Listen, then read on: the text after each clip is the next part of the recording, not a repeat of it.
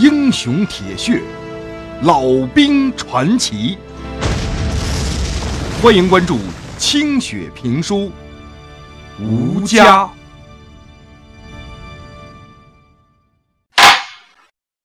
上回书说到，有根儿走了，翠儿时不时的埋怨男人，担心大儿子的安危，甚至都有些神经质了。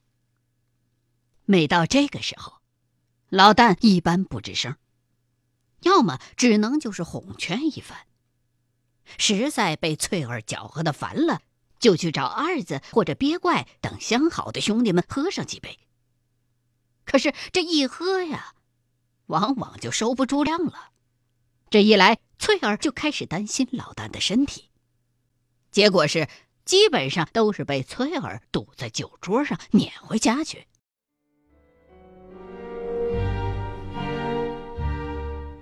老旦再三的思量，就没有再去部队里找宗干事。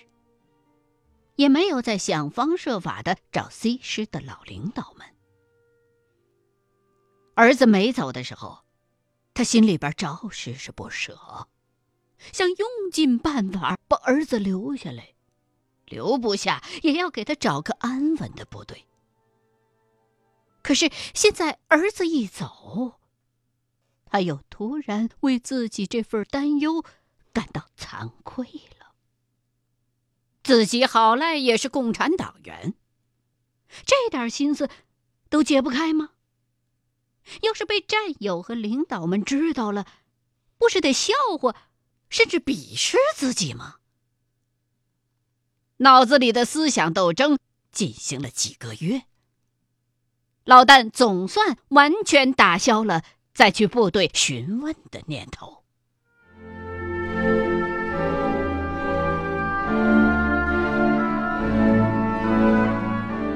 转眼，又是冬天了，也到了村委会改选的时候。在区党委的指派和乡亲们的拥护下，老旦成了众望所归的村支部书记兼村长。谢老贵和谢国牙调动起全部的力量，在党委会拉选票，在团委会提议案。让村委会所有的委员几乎全票通过了老旦担任村支部书记兼村长的提案。郭平原也识趣儿的自动让位了。老旦对这事儿十分的过意不去。这次村委会的变动，并没有像谢国牙想象的那样轰轰烈烈，也没有引起区里的注意。郭平原放了软炮，倒让原本蠢蠢欲动的谢国牙憋足了的气儿没地儿发去。胜利者的姿态短斤少两，还是原来的职务，还是原来的桌子，区别仿佛就是自个儿策划这次改选而平添了的不少白头发。虽然。这回村委会里多设出来一个副旧会主任的位子，但是占着这个位子的，是人家谢老贵的老婆。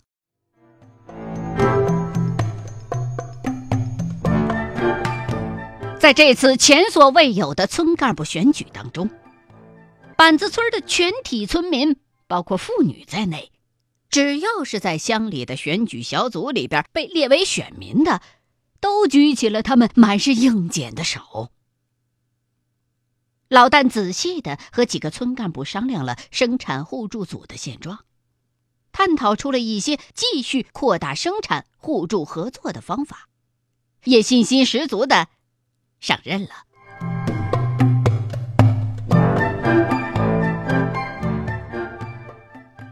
在板子村的冬季交粮工作又开始忙活的时候。老旦终于收到了儿子有根儿的来信。那天呢，他正在村办公室呢，一看到信，迅速的就放下了手里边刚冲好的茶，险些把搪瓷缸子给摔了，带着信一瘸一拐的跑回了家，一路上的鸡鸭鹅狗仿佛都在冲着他笑，他自个儿也笑得合不拢嘴了。一进门，他就大喊着女人的名字，气喘吁吁地挥舞着手里头的信。翠儿索性把剥掉了一半毛的母鸡扔在了地上，只胡乱地擦了几把手，沾着满身的鸡毛就上了炕，蹑手蹑脚地摸着儿子的信，用颤抖的双手小心翼翼地撕开了信封，将八张信纸在桌子上仔细的铺平了。老旦连忙探过身来。急切的用自己在东北学习的识文断字的本领，勉强的阅读着。爹，娘，你们都好吗？有盼也好吗？儿子先斩后奏，违抗父命，参了军，给爹娘赔不是了。儿子一直想参军，想为新中国。贡献青春和力量，接上俺爹的光荣班。可总是没有机会。直到那天部队过学校，俺的血呀，都往头上涌，觉得这个机会不能再错过了，就一咬牙上了军车报了名。爹和娘的心思，俺都晓得。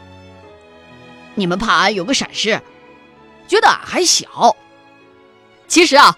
俺在部队里边挺显大的，俺说自个虚岁才十八，好多同事都不信呢，说俺咋说也有二十五了。谁叫俺长得这么结实的？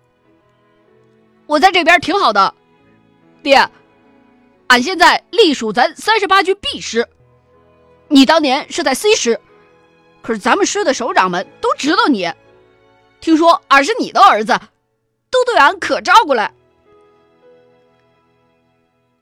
过来朝鲜半岛这半年了，一直在后方做运输保障工作，天天修公路和桥梁，各种武器都操练的精熟精熟的，可就是没朝敌人发过一枪，一直在干工程兵的活。直到这个月，我才跟着部队到了前线，才打了第一枪。俺运气好极了，第一枪俺就敲死一个南朝鲜敌人，是个中尉军官的，碰巧啊。他露出半拉脑袋，被俺瞅见了。咱们的队伍现在兵强马壮的，还有几个文化教员。爹，你羡慕吧？因为啊，俺上过初中，连里也让俺兼任了文化教员，和谷中交副排长一块儿担任战士们的书信代写和带读工作。这个任务很重要。同志们一收到国内的信，就欢天喜地的跑来找我们。上个礼拜，山西来的排长桂平同志家里来信，说他老婆给他生了个女儿，他家人让他爹给女儿起个名字。俺们全连指战员想了一个晚上，最后用了我给他起的名字，叫桂怡可。俺起的好听吗？同志们都说好。信啊，已经从前线寄回他老家了。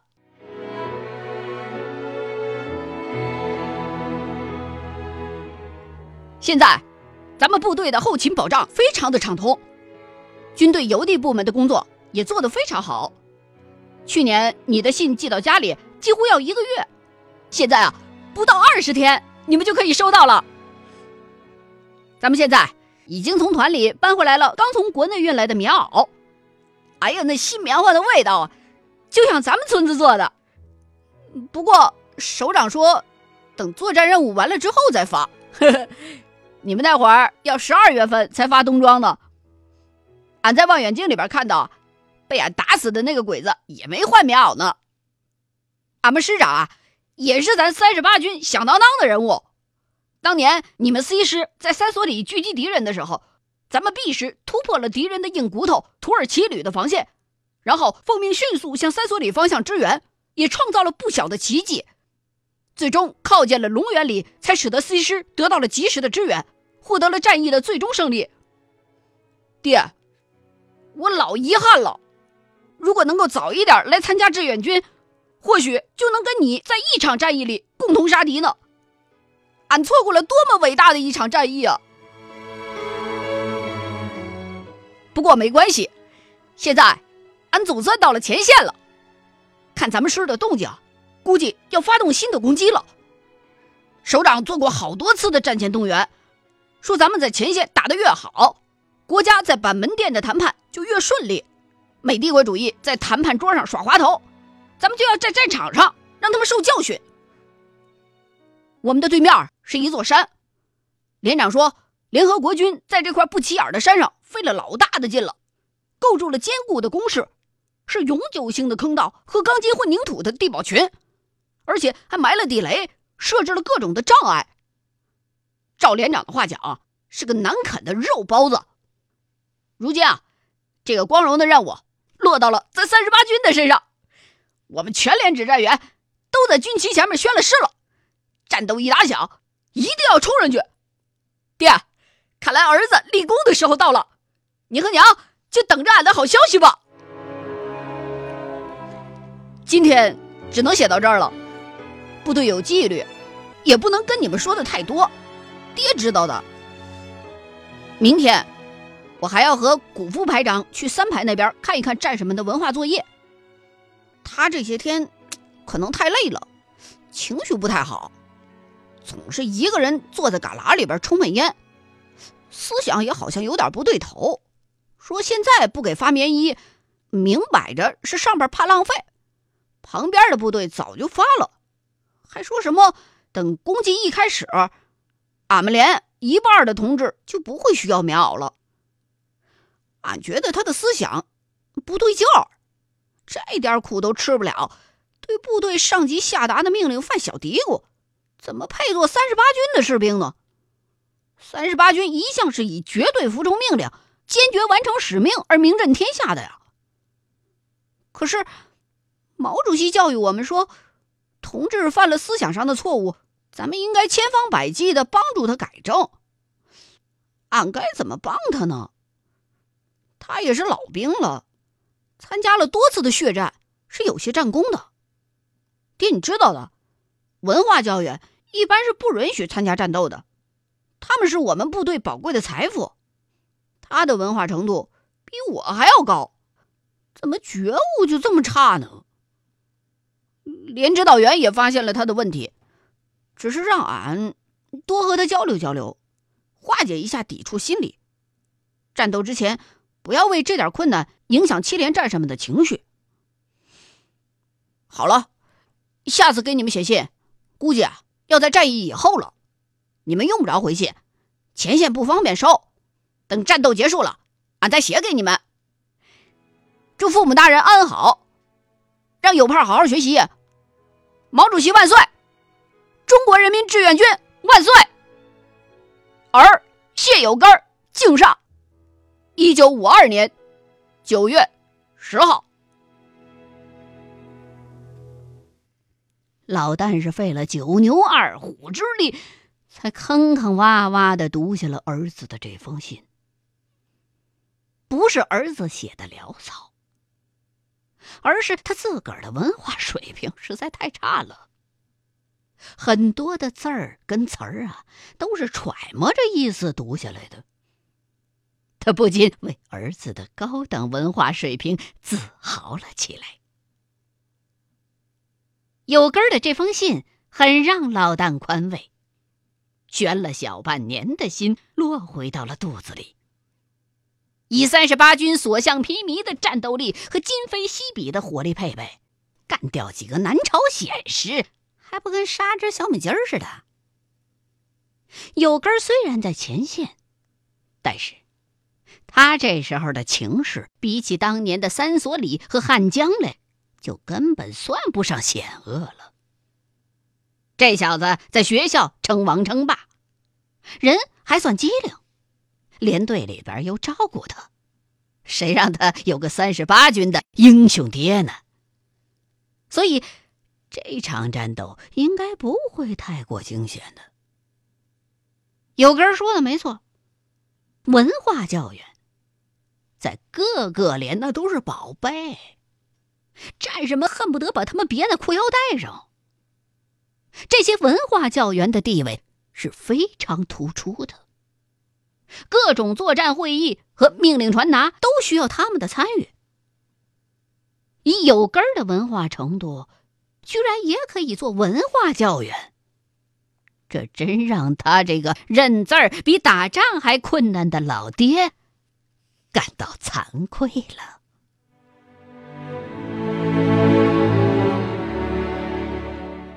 有根就写了这么写呀，咋就没了？小半年才一封信，你知道个啥？前线写信是有纪律的，哪能天天趴在战壕里边写信呢？一百万志愿军要是天天写信，那咱后勤保障部门就甭运粮草和弹药了，光是运信都忙活不过来。俺还得提醒提醒他，关于部队的事儿。不能在信里头说，这犯错误，这傻小子！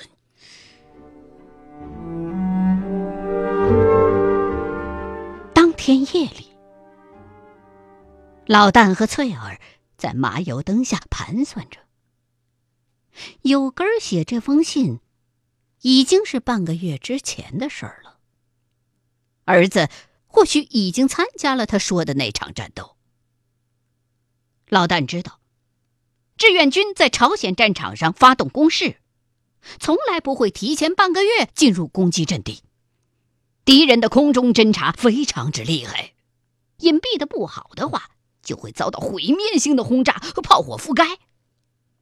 从有根的这封信能看得出，他的部队已经进入了战前总动员时期，也已经进入了出发阵地，战役。应该已经打响了，想了半宿，老旦和女人都毫无睡意。顺风耳郭平原得知了邮递员的到来，估计啊，一定是老旦他们家的信，就半夜拎着酒瓶儿登门拜访来了。老旦一看乐了，反正睡不着，又是在自个儿家炕上。喝点酒，女人不会管的。喝酒的过程当中，老旦就把有根的信给郭平原看了。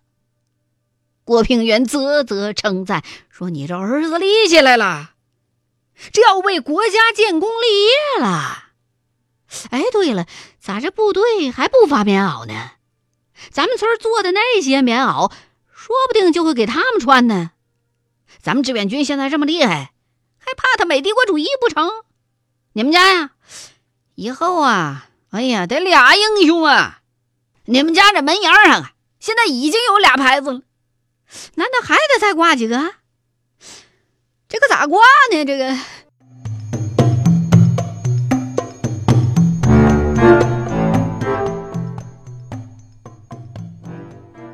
可是，一连一个多月过去了。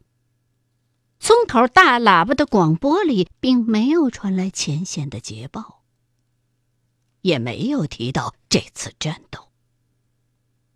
难道这场战役没打起来？老旦一头的雾水，想去摆弄摆弄有派整的那个矿石收音机吧，可是。儿子有盼儿在县里边准备考试，回不来。哎呦，我天哪！那一堆零件可不是自个儿能玩得转的。村口的喇叭每天只是把前线谈判的消息反复的播报着，大规模的战斗已经提的很少。村民们的耳朵都听出茧子了，说这谈判哪有谈这么长时间呢？当年国共谈判，也就只谈了几个月呀，这美国人啥意思？从中央的电台里，老旦已经无从判断战争当前的态势。零星的战斗还在进行，我志愿军的捷报还在频传，却仍然没有儿子提到过的那个地方。每一次从朝鲜战场上传来的捷报，都会让老丹惊悸一下。那颗心，好像是被一根绳子给揪住了，在那儿隐隐的作痛。